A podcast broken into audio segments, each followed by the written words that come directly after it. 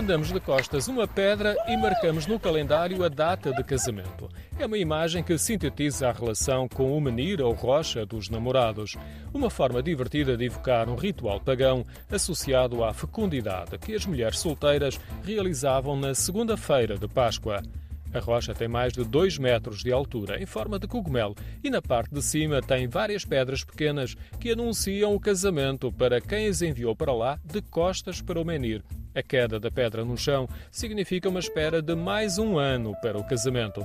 Há várias no chão, sinal de desalento, mas também de esperança para algumas pessoas que apanham as pedras e repetem o lançamento até terem sucesso. Vou mandar a terceira.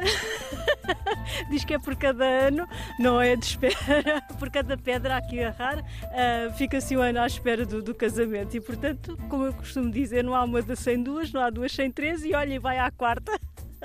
Não é fácil. A base superior da rocha tem uma ligeira inclinação e já está repleta de pedras. No entanto, Sónia Gomes acredita que vai ter sucesso. Não, é difícil. Aliás, se for de frente, eu há bocadinho consegui, porque nós já tínhamos cá estado e atirei e à segunda consegui.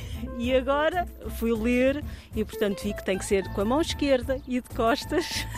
e pedir aos santinhos, efetivamente, que ajudem. Perante as várias tentativas e a escolha acertada das pedras, é a crença que se sobrepõe aos cálculos. A matemática final é, é não desistir. Insiste, persiste e não desiste. e continuar.